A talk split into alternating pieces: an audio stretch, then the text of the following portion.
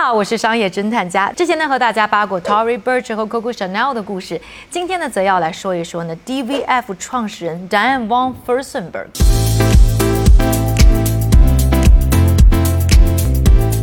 这是一个现实版灰姑娘的故事。她嫁过王子，离过婚，创过业，生过娃，上过杂志封面，得过癌症，卖过公司，但又能东山再起。而帮这个灰姑娘改变命运的，并不是靠仙女给的水晶鞋，而是这一款自己设计的连衣裙。全世界呢，这条连衣裙已经卖了有上千万条，包括我身上的这一条。那 DVF 的故事呢，也就是这一条裙子的故事。看懂了这条裙子，你就看懂了时尚圈一大半的事情。说一说呢，公主成为公主前的灰姑娘的事。那个时候呢，DVF 还不叫 DVF，而是叫 Diane Simon Michelle Harvey。嗯，听着有点长啊，所以我们还是称她为戴姐。戴姐呢，天生就有着征服皇室的美丽，在十八九岁的时候就遇到了同样在日内瓦大学上学的德国王子。两人呢陷入爱河，戴姐呢二十三岁的时候就嫁入皇室，升级成为公主。一九六九年的时候啊，刚刚结婚不久的公主和王子就搬到了纽约。这对小两口呢带着皇室的光环，在美国是相当的吃得开啊。很快呢就走进了纽约上流社会圈的中心。当年没有去过他家 party 的都算不上是顶流。你就想象一下，什么王一博、迪丽热巴，动不动到你家去开个 party 是个什么样的量级？但是这个时候的戴姐呢，并不想就此躺平。结婚的那一天呢，她就决定要有自己的事业。她告诉自己啊，要让大家记住自己的名字，而不是一个什么中了狗屎运嫁入皇室的小姑娘。所以结婚才一年，刚当上妈，戴姐呢就开始设计衣服。I didn't want my financial independence to come from my father, my husband. I wanted to do it on my own, and I did. 那曾经呢，在服装厂当过学徒的戴姐呢，还是有一些专业知识和资源。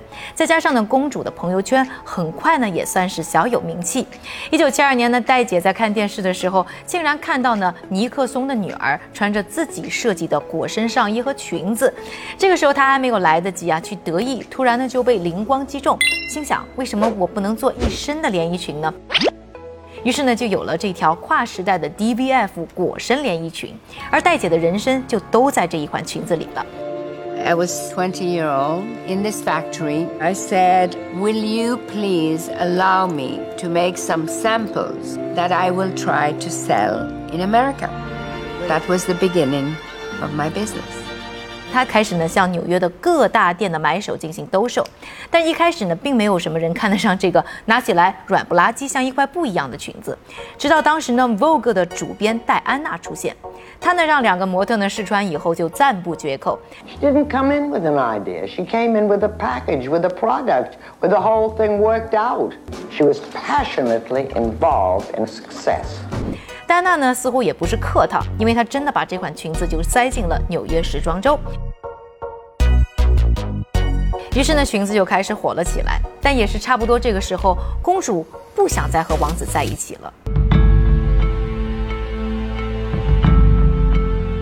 要说呢，这公主王子的爱情一直就不顺。戴姐的爸爸妈妈都是犹太人，特别要说一下戴姐的妈妈，在二战的时候呢是集中营受过迫害的幸存者。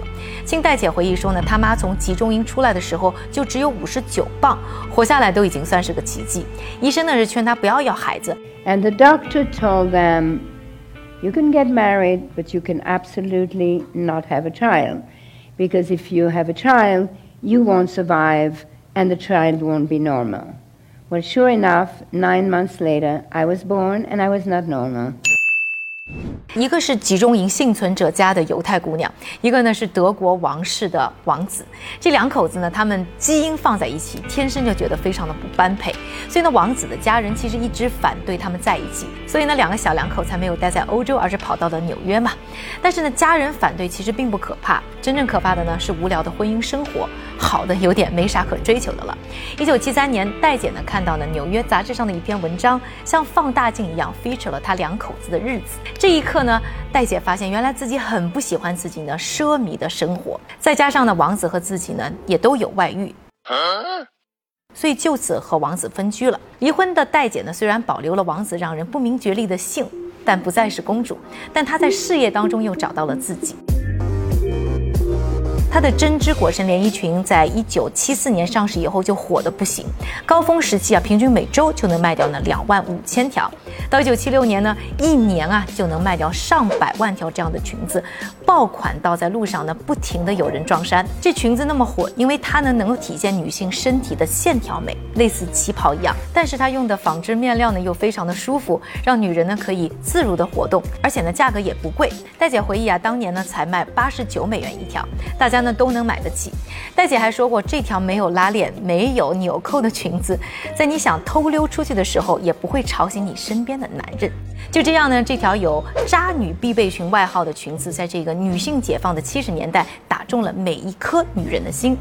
而就是呢，这个爆款让戴姐二十九岁的时候就上了《新闻周刊》的封面，大家称她是 Coco 姐之后啊最具市场潜力的女人。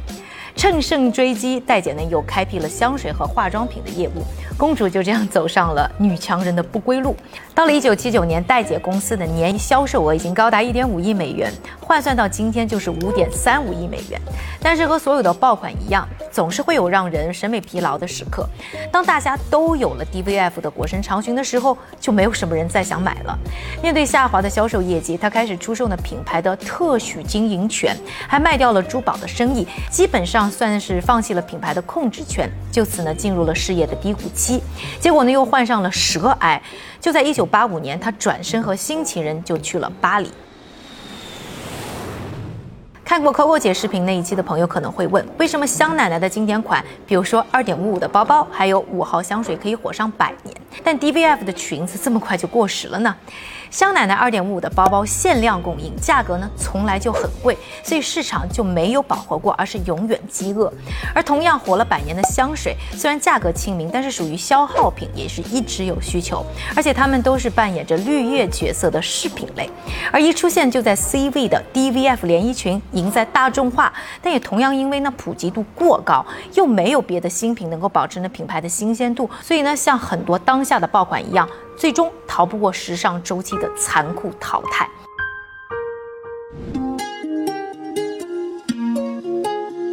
回到戴姐的故事啊，在巴黎的日子呢，她有了一些新的生意，从媒体到家私，但是她还是心有念念她的时装。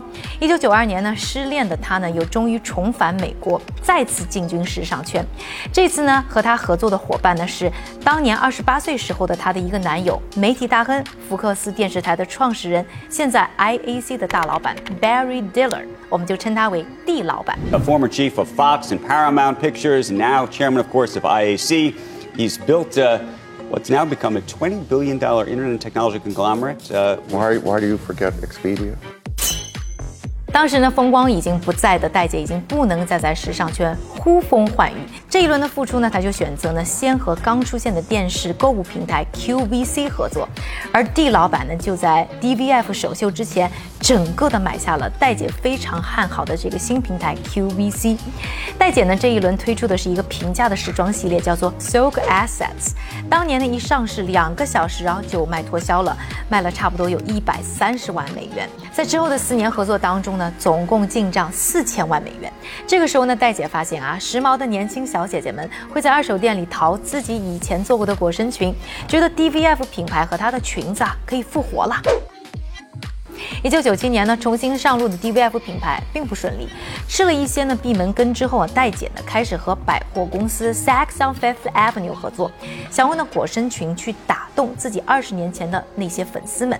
结果呢，步入中老年的昔日美女们并不买账，人家容颜和身材都已经不在了，DVF 你的裙子再美又如何呢？虽然老客是不买单，但是戴姐很快就开发出了一个新客群，就是这些老顾客们的女儿们。这些呢，现在只有二三十岁的女人们，和自己的妈妈当年一样，又被这款裹身裙俘虏了。戴姐呢，开始将裙子呢，通过年轻潮人聚集的买手店 Scoop 进行销售。非常奏效。同时呢，这个时候的戴姐知道了，光靠一条创新设计的裙子是走不长久的。不愿意再犯自己年轻时错误的她呢，开始呢整合自己的销售团队，雇佣呢新的设计师来丰富呢自己的产品。为了能够证明自己，开头的好几年，戴姐可是一直在赔钱赚吆喝，一度呢赔钱赔到儿子啊都要召开呢家庭紧急会议。为了实现戴姐的梦想。儿子、女儿和地老板都站到了戴姐身后，为她呢出谋划策，想办法。可能在这个过程当中呢，戴姐也看到了地老板的好。在二零零一年地老板生日的时候，送了这个默默等待自己二十六年的犹太男人一个礼物，就是一句话：“我们结婚吧。”地老板呢也算是非常的浪漫，立刻呢就拉着戴姐去扯证。当时送了戴姐二十六个戒指，代表他俩没有结合的二十六年。虽然呢地老板没有帮助戴姐再次成为公主，却帮助她成为了自己世界里的女王，走自己的路，实现自己的梦想。刚才呢狗粮撒的有点多，还是言归正传去说一说戴姐下面的故事啊。收获爱情的同时呢，戴姐的生意其实也慢慢走上了正轨。戴姐开始明白，她的裹身裙之所以成功，是因为女性在这款裙子上看到了权力、性感。和轻松，这个才是她要销售的核心。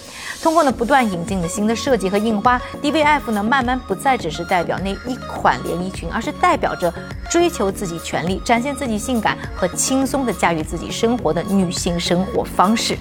终于呢，在2002年，DVF 收支平衡了；到2003年扭亏为盈；到2015年，DVF 的年营业额达到五亿美元。同一年呢，戴姐也成为了美国时尚圈最高机构 CFDA 的主席，算是名利双收。戴姐的事业两次爆发，靠的都是同一款裙子。第一次呢是灿烂的像烟花，但是转瞬即逝。第二次呢虽然很蹉跎，但就像她的第二次婚姻一样，走得更长久，也更有力。我很喜欢 DVF 的故事，特别是在这个爆款天天有天天变的时代，重温她的人生的起起落落，告诉我们，做出爆款可能只需要一个灵感，但把爆款做成经典，更要踏实的经营。喜欢我视频的朋友，请给我点赞、转发、关注和收藏。